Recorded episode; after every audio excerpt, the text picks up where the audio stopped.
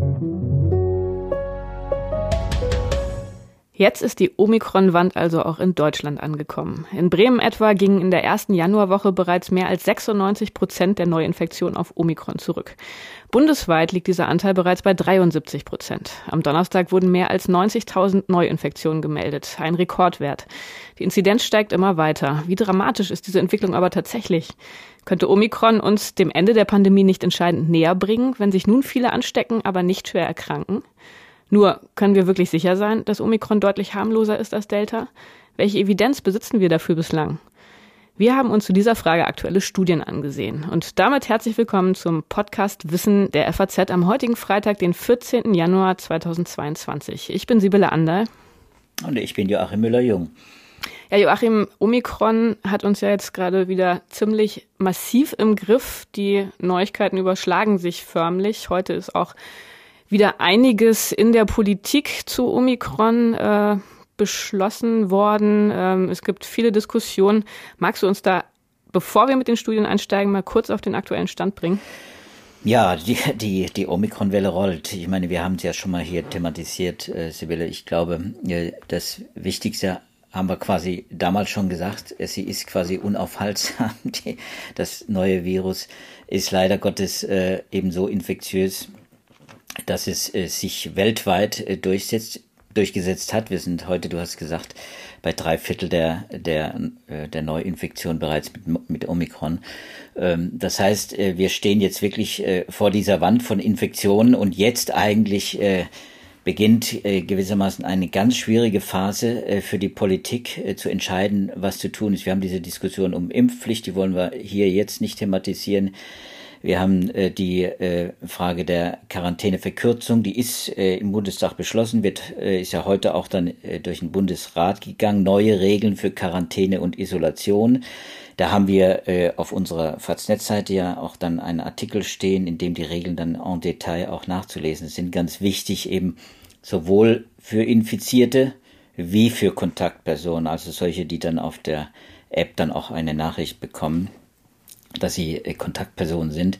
Also da werden sich mehr oder weniger jetzt alle auch damit beschäftigen müssen, denn wirklich in den nächsten äh, Wochen, das ist abzusehen anhand der Kurve, die wir jetzt gerade beobachten, hm, wird es, äh, wird es mit den Fallzahlen eben nochmal nach oben gehen. Äh, wir werden vielleicht in den sechsstelligen Bereich kommen. Äh, wir sind ja jetzt auch schon äh, nahe dran, wenn man so will. Wir hatten, wir haben neun Höchststand, du hast gesagt. Also das heißt, früher oder später die WHO Europa sagt ja oder prognostiziert oder wie man es will, bei uns in der Wissenschaft heißt das ja eher projiziert äh, auf die nächsten zwei Monate äh, die Hälfte der europäischen Bevölkerung, die sich infiziert mit Omikron. Das heißt, äh, jetzt spätestens ist der Punkt, deswegen sollten wir heute auch nochmal da drüber sprechen. Jetzt ist der Punkt zu klären auch, A, was wissen wir über die Gefährlichkeit äh, des Virus und vor allem auch, wo sind vielleicht die Achillefersen des, äh, des Virus? Was können wir dagegen tun, gesellschaftlich wie eben auch jeder Einzelne? Das ist ja nicht nur etwas, was die Politiker gerade umtreibt. Natürlich, nach wie vor treibt es auch die Wissenschaftler vor allem um. Vorgestern gab es im British Medical Journal einen Aufruf mit dem Titel ähm, Europe must come together to confront Omicron. Also so in etwa Europa muss vereint gegen Omikron vorgehen. Was steht in diesem Aufruf? Warum äh, haben sich die Wissenschaftler, die Mediziner zusammengetan, um da nochmal einen Appell zu starten? Ja, das sind, das sind ein paar Dutzend äh, Europäer, auch deutsche Virologen dabei, die da wieder unterschrieben haben. Das ist ja nicht zum ersten Mal äh, und nicht zum ersten Mal, dass sie äh, an die Politik appellieren, schnell, möglichst schnell, möglichst auch konzertiert, sprich synchron zu handeln.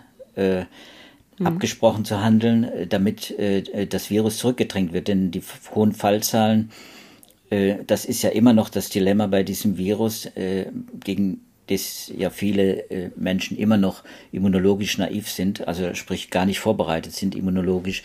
Das Problem ist, hohe Fallzahlen produzieren eben auch schwer, viele schwere Fälle viele Hospitalisierungen mhm. und eben auch die Gefahr neuer Mutationen. Und deswegen äh, aus diesen äh, Gründen hat eben äh, dieses äh, sage ich mal, diese, diese Allianz von ein paar Dutzend äh, Gesundheitsforschern und Medizinern nochmal so einen Aufruf äh, gestartet. Äh, der ist nicht äh, sehr überraschend, weil wir das die letzten Tage immer wieder hören, in Talkshows, im Radio, überall von der Politik, was jetzt zu tun ist, nämlich wirklich auch die Kontakte zu reduzieren und die Politik natürlich entsprechende Regeln auch installieren sollte, damit das auch möglichst einfach gemacht wird, ohne jetzt in Lockdown zu verfallen. Also es wird kein Lockdown gefordert. Auch das ist vielleicht wichtig für viele, die jetzt zuhören. Äh, es wird, äh, die ganz harten Maßnahmen werden da gar nicht vorgeschlagen, aber es wird eben so ein bisschen der Fokus auf, auf die Schwachstellen gerichtet, die wir als Gesellschaft immer noch haben in dieser Pandemiephase. Wir reden viel inzwischen über vielleicht das mögliche Ende der Pandemie. Ich habe ja auch darüber geschrieben äh, und viele andere Kollegen auch, dass Omikron ja einige Eigenschaften hat für ein endemisches äh, Virus. Ähm, da werden wir ja dann auch nochmal drauf, drauf hinweisen. Aber die Wissenschaftler hier in diesem Aufruf, die haben etwas ganz Wichtiges auch erwähnt, finde ich. Und das will ich jetzt einfach äh, nochmal äh, wiederholen, nämlich den Hinweis, dass Omikron, gerade weil es sich so schnell ausbreitet, so wahnsinnig schnell, ähm, äh, hat es sich äh, eben noch nicht zwangsweise in alle Bevölkerungsschichten vorgearbeitet. Also mit anderen Worten, wir zum Beispiel in Deutschland hatten ja die Delta-Welle äh, und hatten ausgeprägte äh, Kontaktbeschränkungsmaßnahmen auch zu Weihnachten hin, was andere Länder nicht hatten, die bei der Omikron-Welle jetzt voraus sind. Wir hatten also so einen gewisser, gewissermaßen verzögerten Einstieg in die Omikron-Welle. Davon profitieren wir jetzt. Wir bekommen das verzögert. Es kommt trotzdem. Omikron ist quasi gar nicht zu vermeiden. Aber äh, wir haben eben auch bei all diesen Einstiegen in die, in die Infektionswellen, das war bei früheren Infektionswellen ja auch so, erlebt, dass, dass oft die jüngeren Menschen, die jüngeren Altersgruppen früher infiziert werden. Und es, bis es dann bei den, bei den älteren Menschen, damit bei den vor allem vulnerablen bei den kranken Menschen auch durchkommt, das dauert immer auch mit, mit einer gewissen Verzögerung. Darauf machen diese Wissenschaftler auch aufmerksam. Also alles, was wir an positiven, jetzt in Anführung, positiven Nachrichten über Omikron äh, hören, Stichwort milde Krankheit, äh, milde Covid-19, All das muss man unter dem Vorbehalt sehen, dass wir wahrscheinlich Omikron noch nicht in sehr vielen Gesellschaften erlebt haben, äh, in denen die alte Bevölkerung ungeschützt ist. Und äh, da seid dran erinnert, äh, dass wir immer noch äh, 12 Prozent der über 60-Jährigen, die bei uns nicht geimpft sind und fast ein Viertel insgesamt der Erwachsenenbevölkerung, die nicht geimpft ist. Das heißt, es sind noch viele Millionen Ungeimpfte bei uns, äh, die vulnerabel sind. Und deswegen müssen wir uns jetzt vielleicht auch äh, darüber unterhalten, ja, was macht das denn bei den Ungeimpften, dieses Virus, und was macht es mhm. bei den Geimpften? Genau, und das sind ja auch zwei Fragen, die in diesem Aufruf formuliert werden als drängende Fragen, die man jetzt bald klären müsste. Das erste, die Frage nach dem Schutz durch die Impfung bei Omikron, also inwiefern sich da Änderungen im Vergleich zu Delta ergeben haben. Und dann die zweite Frage, wie groß der Druck aufs Gesundheitssystem tatsächlich sein wird. Also genau wie du gerade gesagt hast, da hängt ja auch einfach sehr viel davon ab, wie die Bevölkerung beschaffen ist, wie die Altersstruktur ist. Und deshalb ist es ja immer sehr, sehr schwierig, Erfahrungswerte aus anderen Ländern, die uns schon voraus sind, auf Deutschland zu übertragen. Vielleicht ist das ein guter Zeitpunkt, um mal in die Studien zu gucken, die wir haben und die zu diskutieren.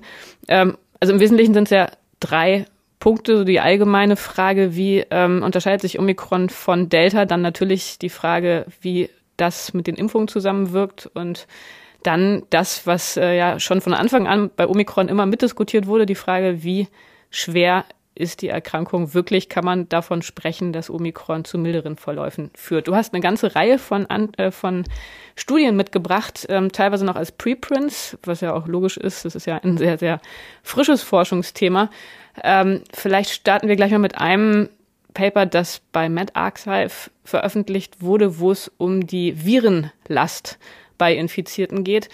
Ähm, das wissen wir ja noch, das ist ja so ein Parameter, der schon auch entscheidend darüber Auskunft gibt, wie leicht man sich ansteckt, wie infektiös das Ganze ist. Wie sieht das jetzt bei Omikron aus? Ja, also das waren ja am Anfang gab es ja einige Hinweise dafür, dass die Viruslast in den oberen Atemwegen bei Omikron erhöht ist, dafür in der Lunge weniger hoch ist und deswegen auch eine mildere Erkrankung auslöst. So, das waren die ersten Beobachtungen aus den südafrikanischen Daten, aus den britischen Daten, vor allem aus den südafrikanischen. Da würde ich gerne dann auch noch eine, eine Studie vorstellen, eine ganz frische Studie, die sehr wichtig ist, meiner Meinung nach, weil sie da die verschiedenen Wellen miteinander vergleicht. Also die Frage, ähm, Unterschied Delta und Omikron. Obere Atemwege vermehrt es sich schneller, vermehrt es sich mehr ist es dadurch infektiöser als, zum, als, als Delta und die anderen Varianten oder ist das nicht der Fall? Wir sprechen jetzt nicht über die Krankheit. Diese, dieses Faktum, äh, dass das äh, würde ich jetzt mal ausklammern, dieses Faktum, dass Omikron Lungenzellen weniger stark befällt oder weniger leicht befällt als, als die Epithelzellen in den oberen Atemwegen, sprich Nase, Rachen und äh, in der Luftröhre. Äh, das ist etwas, worüber wir auch schon mal gesprochen haben, was auch inzwischen etabliert ist durch viele Laborstudien. Es ist gezeigt worden, in Lungenzellen tut sich das Virus schwerer mit der Vermehrung. Und deswegen ist die Wahrscheinlichkeit, dass äh, Lungenentzündungen auftreten, schwere Pneumonien, geringer. Das ist ein, das ist etabliert, kann man sagen, durch einige klinische Beobachtungen auch. Und das erklärt auch, warum es bei Omikron weniger schwer, schwere Verläufe gibt. Das kann man sagen, quantitativ weniger schwere Verläufe. Das ist durch viele Zahlen inzwischen aus Dänemark, aus Großbritannien, aus, äh, aus äh, überall äh, Südafrika, aus den USA, äh, aus verschiedenen europäischen Ländern eben auch noch zusätzlich äh, etabliert. Also wir haben es hier mit einem Virus zu tun, das äh, weniger schwere Fälle auslöst, aber dann, wenn es schwere Fälle auslöst, trotzdem schwer verlaufen kann. Das ist immer wichtig. Deswegen muss man auch da schon wieder die Einschränkung machen bei, der Krankheit. Kommen wir vielleicht nochmal drauf, was die Krankheit an, angeht. Wir wollen über die Infektion sprechen, genau. Also warum, warum ist Omikron so ansteckend? Warum ist es so Warum verbreitet sich Omikron so viel leichter als Delta? Ja, und da äh, hat eben äh, die Gruppe um die Isabel Eckerle und, äh, und die, die Leute äh, auch um Benjamin Meyer von der, von der Universität Genf äh, eine interessante Studie vorgenommen.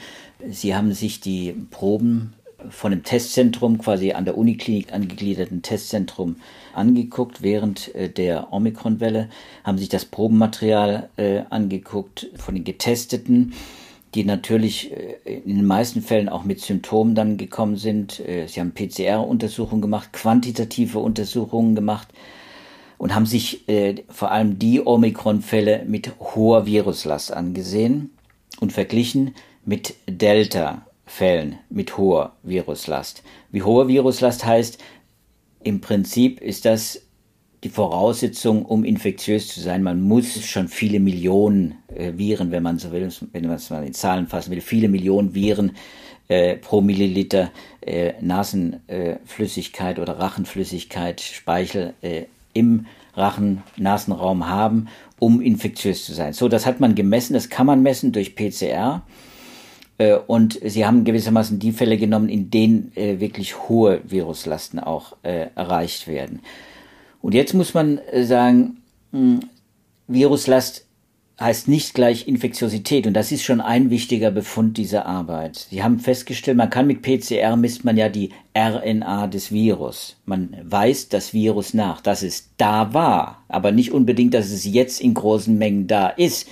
Also das heißt, äh, es kann sich innerhalb von ein paar Tagen ansammeln, viele Viren werden zerstört und äh, hinterlassen dann RNA und diese RNA liegt vor in der Schleimhaut, die wird auch gemessen im PCR, die sagt aber nichts über die Infektiosität aus. Die Infektiosität ist etwas anderes. Das sind nämlich lebende, in Anführungszeichen lebende Viren quasi, die, wenn sie ausgeschieden werden, auch tatsächlich zu einer Ansteckung führen. Und das haben diese. Und die kann man nicht direkt nachweisen. Die kann man oder? nicht direkt nachweisen. Das wird dann in einem, in einem Essay dann auch getestet. Sie haben ein spezielles Essay äh, dafür benutzt, in dem die Viren quasi angezüchtet werden, in, in Kulturen, in Zellkulturen und dann die, die Infektiosität nochmal separat getestet wird. Wie gut sind die, die man jetzt hier äh, angezüchtet hat, wie, wie infektiös äh, ist das Material.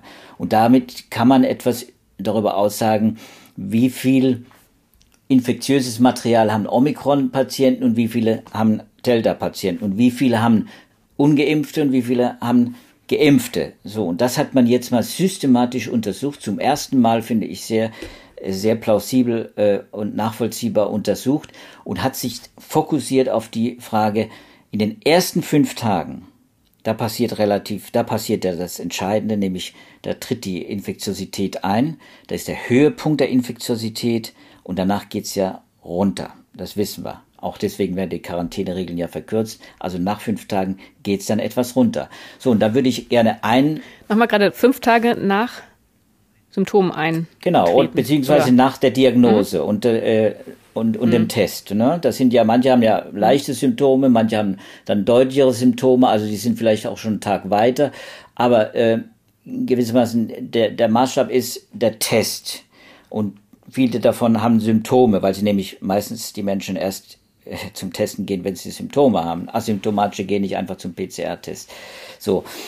Ist ja auch bei uns so. Und so, und dann, und dann hat man äh, das gemessen und dann stellt man fest, und das fand ich schon ein interessanter Befund, auch ein wichtiger Befund hinsichtlich der Quarantänemaßnahmen, dass man äh, infektiöses Material, jetzt wollen wir mal Delta Omikron ausgleichen, infektiöses Material, und zwar bei der Hälfte der, der äh, Getesteten nach fünf Tagen noch ermitteln kann. Also infektiöses Material heißt hohe Viruslast, infektiös, ist ansteckend bei 50 Prozent bei den Patienten. Wie gesagt, sind einige ausgeklammert, äh, die jetzt natürlich keine hohe Viruslast mehr haben.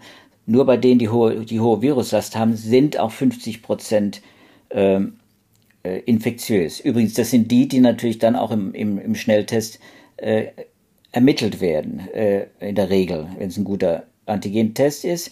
Aber das heißt, äh, es sind natürlich die Hälfte. Es, es sind nicht alle. Aber wichtig ist, nach fünf Tagen immer noch doch eine gewisse Zahl von Infektiösen.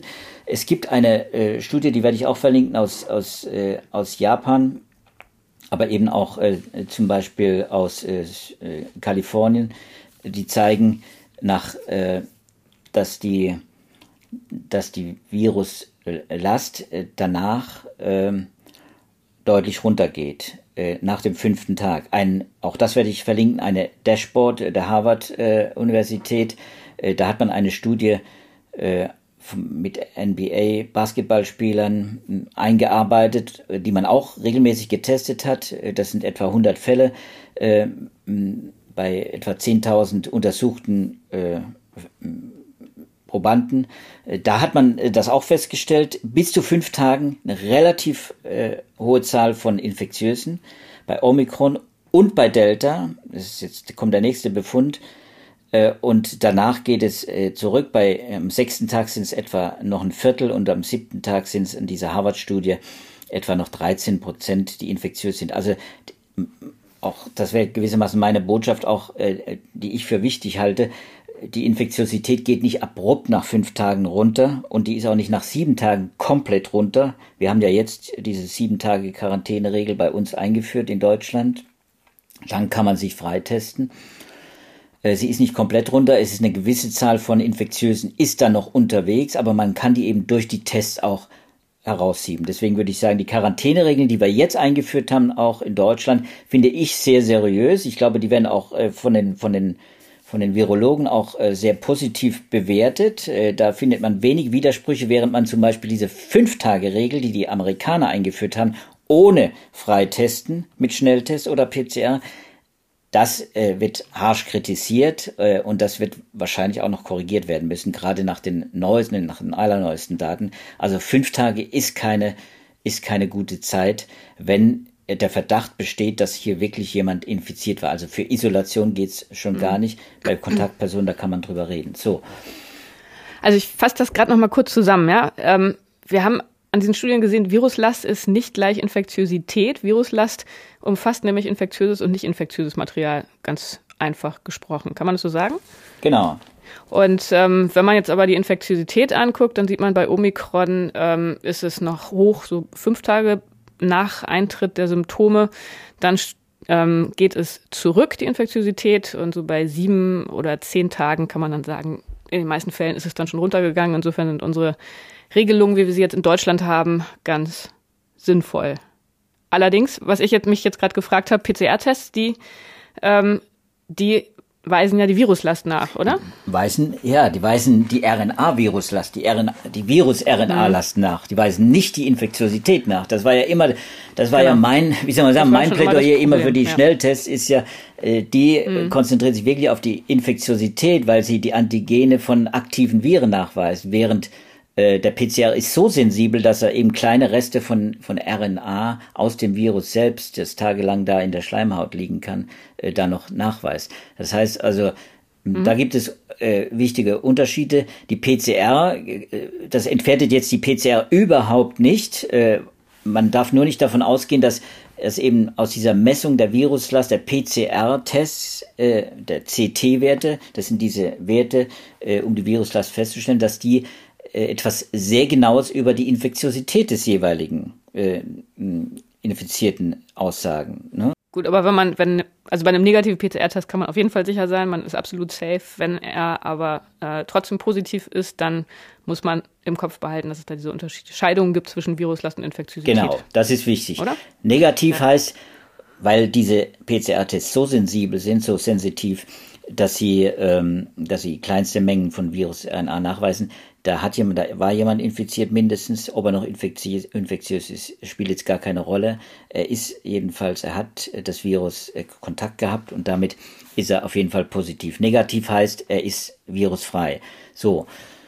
Jetzt kommt der, der Vergleich Delta mit Omikron. Das haben diese Genfer äh, Virologen auch eben sehr detailliert äh, untersucht. Das ist natürlich nicht wahnsinnig, das sind nicht tausende von Fällen. Du hast schon gesagt, das ist eine Studie, die wird jetzt, die ist am Anfang gelaufen äh, der, der Omikron-Ausbreitung. Deswegen hat man da nicht so wahnsinnig viele Zahlen, hohe Zahlen, etwa 100. Äh, äh, aber äh, wichtig ist bei Omikron übrigens nur 18 bei dieser Genfer Studie, äh, viel mehr Delta-Fälle. Aber der Vergleich zeigt eindeutig bei den Viruslasten, eindeutig, die Viruslast ist in etwa gleich bei Delta und bei Omikron. Das heißt, der Verdacht, den man am Anfang hatte, Omikron repliziert, also vermehrt sich einfach äh, viel mehr, viel stärker, äh, vor allem in der Nase, im Nasenrachenraum und ist deswegen infektiöser, der stimmt wahrscheinlich so nicht.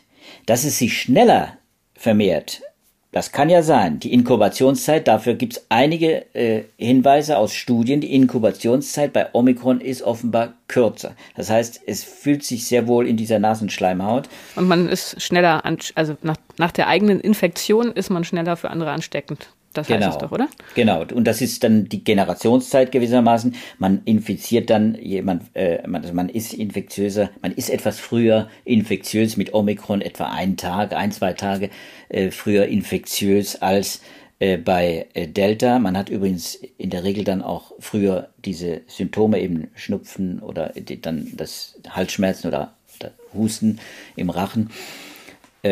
So, das spielt jetzt hier gar, gar keine Rolle. Auch das, das Faktum, dass man wahrscheinlich im Rachen vielleicht am Anfang mehr Omikron-Viren nachweisen kann als in der Nase, habe ich drüber geschrieben, muss man jetzt hier nicht behandeln, weil es einfach auch gar nicht Teil dieser Studie war äh, von Eckerle und äh, ihren Kollegen in Genf. Wichtig ist, die, die Viruslast ist ähnlich hoch bei Delta und äh, bei, bei Omikron. Bei Omikron zum Teil äh, interessanterweise sogar etwas geringer.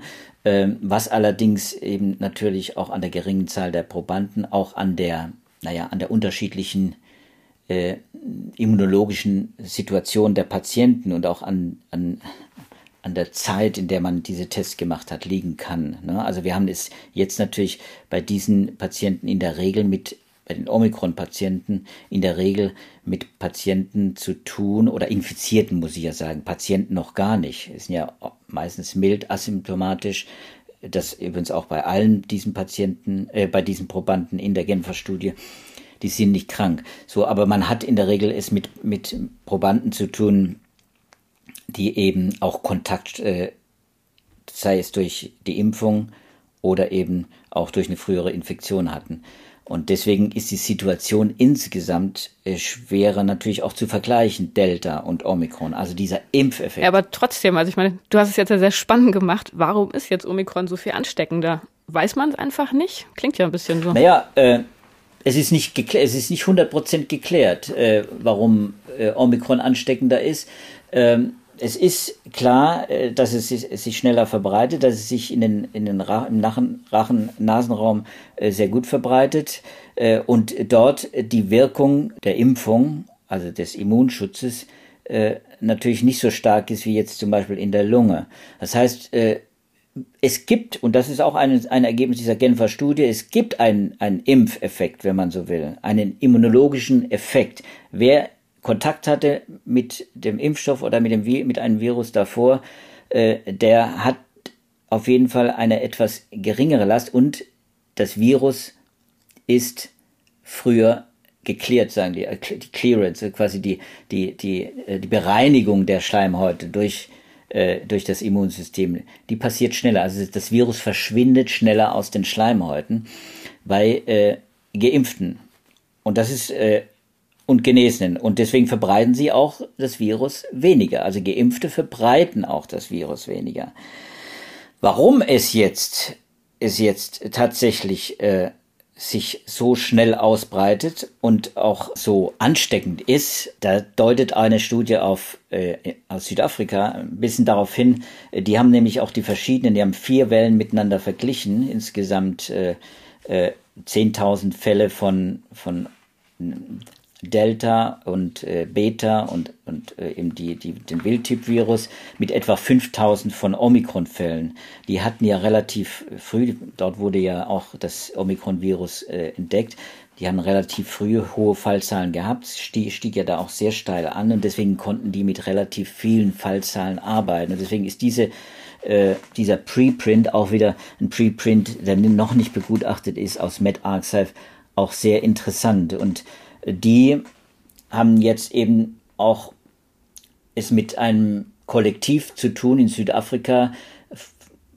das äh, zwar nicht hoch äh, durchgeimpft ist, nicht hochgradig durchgeimpft ist, unter die Hälfte sind vollständig geimpft, aber äh, zu zwei Dritteln quasi und zu mehr als zwei Dritteln quasi schon Kontakt mit dem Virus vorhatte, und zwar mit Delta oder Beta vor allem.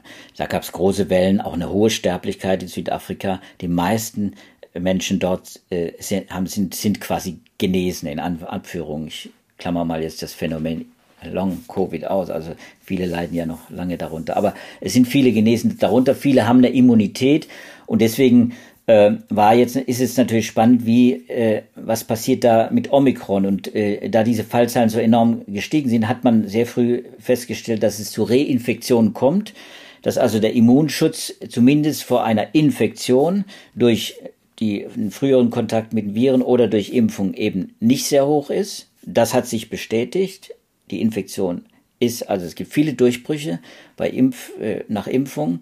So, und dann stellt man fest, dass Omikron eben diese ja, Mutation hat, die ihm eine Immunflucht ermöglicht. Und die machen es sehr wahrscheinlich, weil es sich bei diesen 5000 Probanden, die, wir in, die in Südafrika untersucht wurden, tatsächlich in der allergrößten Zahl um vaccinierte, also geimpfte oder eben genesene Probanden handelt und Patienten, kann man sagen, jawohl, der Großteil dieses Effektes von Omikron, dieses Vorteils, dieses Ausbreitungs-, Ansteckungsvorteils, Übertragungsvorteils, ein Großteil dieses Effektes ist eben immunologisch bedingt. Das ist die Immunflucht.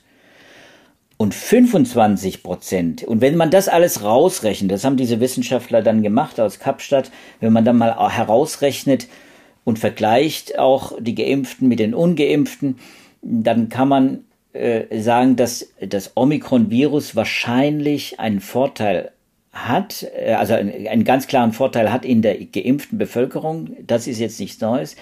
Dass es äh, tatsächlich allerdings eben auch weniger pathogen ist. Also die Pathogenität ist von Omikron ist tatsächlich etwas vermindert. Also das heißt, selbst wenn man den Effekt der Impfung und ähm, der hohen Rate von Vorinfektionen in Südafrika rausrechnet, dann kommt man zu dem Schluss, dass Omikron tatsächlich weniger gefährlich ist in Hinsicht auf Todesrisiko und Hospitalisierungsrisiko. Ja? Genau, und zwar um 25 Prozent. Ist jetzt nicht mehr so ein ganz großer Effekt, Wenn man das allerdings zusammennimmt, eben mit den Impfeffekten, der, der dämpfende Effekt quasi durch die Impfung, diese, dieser Immunschutz, der aufgebaut wird, der auch die Viren bremst, die Virenvermehrung, dann kann man sagen, okay, insgesamt ist der Schutz, äh, ist, ist die Krankheitsschwere durch die, durch bei Omikron etwa naja, es gibt Virologen, die gehen so in den Bereich 60 Prozent geringer, 60 Prozent, 70 Prozent geringer als bei Delta. Ne? Und da reden wir jetzt über die Krankheit. Aber mhm. für für Geimpfte und Genesene. Das war jetzt der Fall, wo man diesen Effekt wieder mit rein. Da nimmt man den Effekt wieder mit rein, genau. Und dann genau. kann man auch sehen, dass der Effekt relativ groß ist, dass es sich also immer lohnt, mhm. diesen, diesen, diesen, ja, die Immunität aufzubauen, weiter aufzubauen, immer noch zu weiter und mehr zu boostern. Es gibt wenige Länder, äh, die, die, äh, die viel geboostert haben. Also die meisten sind so in dem Bereich zwischen 50 und 60 Prozent in äh, derjenigen Länder, die jetzt Omikron erleben und hohe Fallzahlen hatten. Und bei Vieren, äh, bei denen das der Fall ist, Island, Irland äh, zum Beispiel oder Großbritannien, die eine relativ hohe äh, Boosterrate haben, da ist auch der, der Knick schon eingetreten. Also wir haben jetzt äh, so den Effekt, den Booster-Effekt, den kann man auch bei Omikron schon in den, in den Fallzahlen, in den Statistiken schon erkennen. Das ist ja eine gute Nachricht. Das äh, mag natürlich auch damit zusammenhängen, was wir hier im Podcast schon mehrfach diskutiert haben ähm, und was jetzt in einer in einem Nature-Artikel auch noch einmal hervorgehoben wurde, dass wir ja im Immunsystem ganz verschiedene Agenten besitzen, die gegen die Viren kämpfen können und dass da die T-Zellen eine wichtige Rolle spielen und die immer noch auch gegen Omikron sehr wirksam sind. Um mal eine Überleitung zu einem weiteren Paper zu präsentieren, das du auch mitgebracht hast. Was steht da in diesem Nature Paper genau drin? Ja, ist so ein bisschen Liebhaberthema, wie du weißt, Sibylle. Ja, genau, das habe ich auch schon gemerkt. Die T-Zellen sind ein Liebhaberthema, weil sie natürlich auch, auch immunologisch und äh, in, in der ganzen Epidemiologie so ein bisschen äh, untergebuttert sind, äh, unter die unter die Antikörper. Es werden Antikörper gemessen, neutralisierende Antikörper, die IgA, IgM, IgG, das wird alles äh, wunderbar gemessen, lässt sich auch relativ leichter messen als Zellen, als T Immunzellen, T-Zellen. Aber diese T-Zellen sind eben äh, sehr wichtig. Das hat sich in vielen Studien seit, ja, seit eigentlich schon Mitte letzten Jahres eben, und wir haben öfter darüber berichtet, ja auch nachweisen, äh, der Immunzell-T-Zell-Effekt ist deutlich spürbar, vor allem wenn es eben um die Verhinderung von Krankheiten, von Hospitalisierung geht. Das heißt, immer dann, wenn das Virus über die Lungenwege, über die Luftröhre quasi in die Lunge kommt, dann wird es wichtig, dass man guten T-Zell-Immunschutz äh, aufgebaut hat. Und äh, in dem Nature-Artikel hat eine Kollegin mal äh, zusammengetragen, auch so ein bisschen darauf hingewiesen, dass die, dass eben ja diese ganze T-Zell-Problematik gar nicht so oft bedacht wird. Man es allerdings auch immer im Hinterkopf halten muss, weil man, weil man eben damit gut viele Effekte äh, auch erklären kann, wenn es um Hospitalisierung, um, um Todeszahlen etc. geht und auch was das Ende der, Krank äh, der, der, der Pandemie angeht. Wir werden also erleben, dass immer mehr eben die eine Kontakt äh, zu dem Virus hatten oder die geimpft werden, eine hohe, eine gute T-Zell-Antwort aufbauen. Die hält übrigens auch länger als Antikörper. Antikörper werden im Blut relativ bald abgebaut. Das wissen wir inzwischen. Nach vier Monaten geht das schon rapide abwärts. Äh, bei vielen wissen wir nicht, wie es bei, wie es nach Omikron ist, wie es nach dem vierten, äh, nach der vierten Impfdosis ist. Da gibt es noch keine Daten. Wenn wir sicher vielleicht dann irgendwann hier auch nochmal einen Podcast besprechen.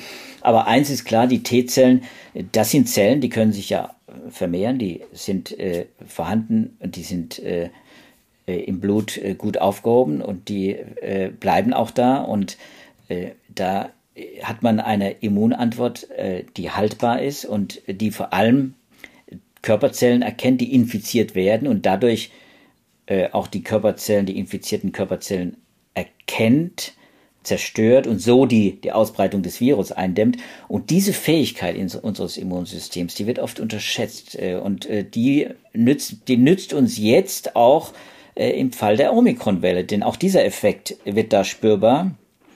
Eben diese geringen äh, Hospitalisierungs- und Todeszahlen, die, äh, sind gewissermaßen äh, der, der Lohn dafür, wenn man äh, einen soliden äh, Impfschutz aufbaut. Äh, und äh, wie lange das hält am Ende, das äh, wird man sehen. Das wird ja im Laufe der, des Jahres und auch der nächsten Jahre sich noch zeigen, wie gut, welche Effekte auch vielleicht eine zusätzliche äh, Impfung nochmal haben wird. Vielleicht kommt das ja. Die Israeli sind ja schon in der vierten äh, Impfdosis für immunsupprimierte und äh, hochaltrige Menschen. Also da werden wir noch viele Daten bekommen. Ich will gewissermaßen jetzt nur so eine Art Vorbereitung auf das, was noch kommen soll. Wir sollten uns nur eben, ich wollte mit einer positiven Nachricht aufgeben, Das war eigentlich der einzige Grund. Ich wollte also. eigentlich Mut machen, dass wir auf diese C-Zellen können wir uns verlassen und, genau. und vor allem auch auf den Hinweis, wenn wir uns äh, impfen lassen, dann bauen wir T-Zellen auf. Es hm. ist keineswegs so, wie das in manchen Foren ja auch kommuniziert wird, als würde nur durch eine natürliche Infektion eine T-Zellabwehr aufgebaut. Das ist völliger Humbug. Ein Großteil der, der äh, Immunabwehr nach einer Impfung äh, pro, äh, gewissermaßen baut auf äh, allein auf diese auf diese T-Zellen, gerade wenn wir über diese diese hohe ähm, Effektivität der Impfstoffe jetzt nach bei, bei, bei doppelt geimpften immer noch, nach einem Dreivierteljahr zum Teil, ja immer noch bauen können, nämlich über 90 Prozent Immunschutz gegen Hospitalisierung. Dieser Effekt ist natürlich zum großen Teil auf T-Zellen auch zurückzuführen. Und wer da die ganzen Details nochmal hören möchte, dem kann ich unseren vorletzten Podcast sehr ans Herz legen. Da haben wir 40 Minuten über nichts anderes gesprochen als über unser Immunsystem, und dessen verschiedene Komponenten. Ähm, da kann man das alles nochmal ganz im Detail hören. Ich ähm, hatte gedacht, dass du als letzte Schlussnote nochmal drei Sätze zur Frage ähm, loswerden möchtest, wie Omikron in Bezug auf Kinder einzuschätzen ist. Da hattest du nämlich auch noch eine Studie mitgebracht. Äh, vielleicht kannst du die noch ganz kurz anreißen. Wir haben zwar eigentlich keine Zeit mehr, aber es ist natürlich ja schon eine entscheidende Frage, wenn die Schulen wieder geöffnet sind. Äh, du hattest ja schon gesagt, dass das Virus sich dann vor allem erstmal bei den Jüngeren ausbreitet. Wie gefährlich ist das? Ja, also das ist äh, eine ganz interessante Studie, die habe ich heute Morgen erst gelesen, deswegen, du bist da quasi noch gar nicht eingeweiht in diese St Studie, aber, aber das ist, das, äh, ich habe das gelesen vorhin und dachte, wow, das sind ja, das sind richtig gute Nachrichten.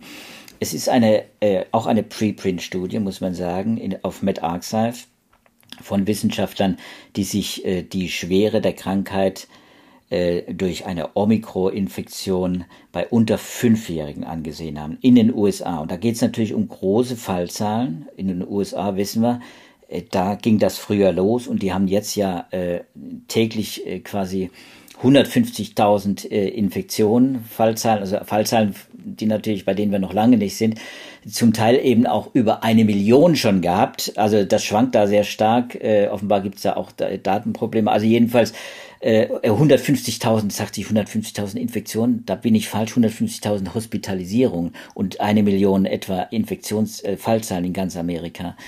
Äh, also ganz extrem hohe Zahlen und dann eben auch bei Kindern. Und das relativ früh und ein Verdacht, eine, ein Verdacht, der immer noch kursiert und der auch nicht vollkommen ausgeräumt ist, weil es nämlich in vielen Ländern beobachtet wurde, ist, dass dieses Omikron-Virus unter Umständen, weil es sich in den oberen Atemwegen so wohlfühlt und schnell äh, äh teilt, dass es da vielleicht äh, die Kinder vielleicht stärker trifft als bei früheren Varianten.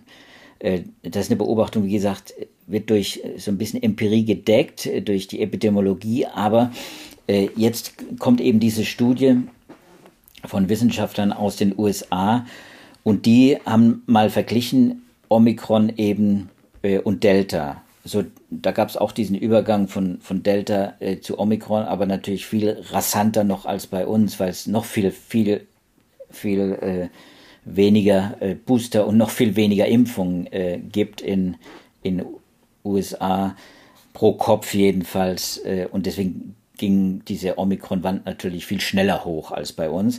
So und äh, aus diesen äh, ersten Daten kann man kann man jetzt eben auch äh, profitieren, wenn man so will. Da kann man jedenfalls einiges äh, rauslesen. Also das Risiko für Besuche in der Notaufnahme, auch Krankenhausaufenthalte und eben Aufnahme auf die Intensivstationen, die ist deutlich, sehr deutlich verringert. Äh, 29 Prozent weniger Besuche in der äh, Notaufnahme während der, also pro Kopf quasi, äh, 29 Prozent weniger äh, Besuche in der Notaufnahme bei Omikron, 67 Prozent weniger Krankenhausaufenthalte von Kindern unter fünf. Und das war ja ohnehin schon nicht sehr viel. Und 68 Prozent weniger Aufnahmen äh, auf die Intensivstation und äh, drei Viertel weniger äh, Beatmung. Äh, wenn man es mal in Zahlen nennt, ich, ich, ich nenne einfach mal jetzt die, die äh, zwei Minuten haben wir jetzt vielleicht auch noch, wenn man mal die, die absoluten Zahlen nimmt. Wir haben etwa äh, es mit 7200 Omikron-Fällen zu tun und äh, genauso vielen Delta-Fällen zu tun. Und da haben wir dann bei der Hospitalisierung einen Prozentsatz von 1% äh, bei Omikron, 75 Fälle ganz genau, und bei Delta waren es eben noch 226, also drei Prozent, dreimal so viel. Bei der intensivpflichtige äh, Patienten äh, sind wir bei Delta bei 31 Fällen, also 31 Kinder mussten auf die Intensivstation, 31 von 7000 und jetzt bei Omikron sind wir bei 10.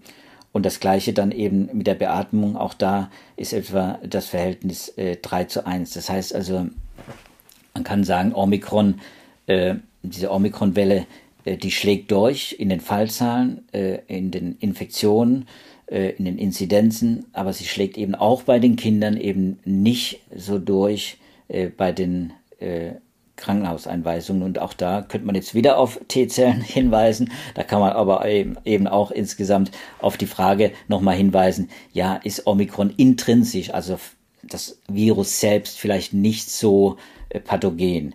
So, milde würde ich eben jetzt ganz vorsichtig sein. Milde zu sagen ist ein, ist tückisch und deswegen würde ich am liebsten, Sibylle, wenn du erlaubst, damit schließen, dass ich sage, diese, ja, dieser Begriff harmlos, äh, der jetzt immer häufiger kursiert, auch oft verbunden mit der Hoffnung, dass äh, die Pandemie jetzt in den nächsten zwei, drei Wochen schon zu Ende ist, was auch äh, falsch ist, äh, dieser Begriff harmlos ist immer noch fehl am Platz. Dieses Virus ist und bleibt, und das darauf legen eben alle Virologen, alle in allen Arbeiten, in allen Publikationen, die wir jetzt besprochen haben, immer wieder Wert.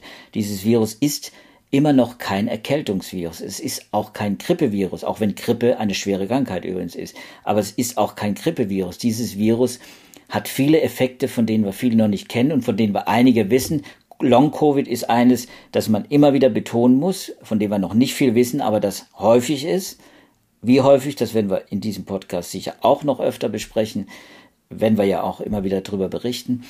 Also viele Effekte dieses Virus hat, deswegen kann man von milde, würde ich sagen, nicht sprechen und es immer, es macht immer noch Sinn und damit wird sich der Kreis schließen zu dem Aufruf von den, von den Wissenschaftlern im British Medical Journal, den wir am Anfang erwähnt haben.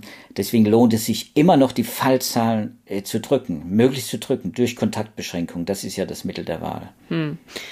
Genau, wir haben wie immer alle Studien in den Show Notes verlinkt. Da können Sie nochmal nachlesen, wenn Sie sich für die Details und die Zahlen im Einzelnen interessieren. Ähm, ja, das war's für heute mit unserem Podcast über Omikron bestimmt nicht unser letzter Podcast zu dieser Virusvariante, nehme ich mal an. Ähm, wenn Sie unsere Podcasts auch in Zukunft nicht verpassen wollen, dann können Sie uns gerne abonnieren bei den üblichen Podcatchern.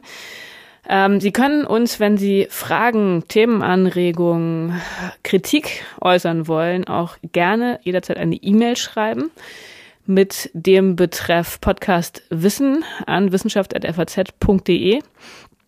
Ja, und ansonsten freuen wir uns, wenn wir uns nächste Woche wiederhören. Ähm, da wird es vermutlich wieder um Corona gehen. Davon gehe ich mal aus, Joachim, oder? Was ist deine Prognose? ist spannend genug im Moment, würde ich sagen. das denke ich auch. Das Ende, das Ende der Pandemie, äh, das ist ja immer wieder ein Thema. Ich glaube, das lohnt sich auch da nochmal einen Blick drauf zu werfen. Was heißt das eigentlich, wenn viele jetzt über das Ende der Pandemie träumen? Genau, wir gucken auch nochmal in die Liste der bisher schon bei uns eingegangenen Themenanregungen. Da wird sich bestimmt auch noch, auch noch einiges finden, über das wir bisher noch nicht diskutiert haben. Ja, bis dahin wünschen wir Ihnen erstmal eine schöne Woche. Bleiben Sie gesund und hoffentlich hören wir uns kommende Woche wieder. Tschüss. Tschüss zusammen.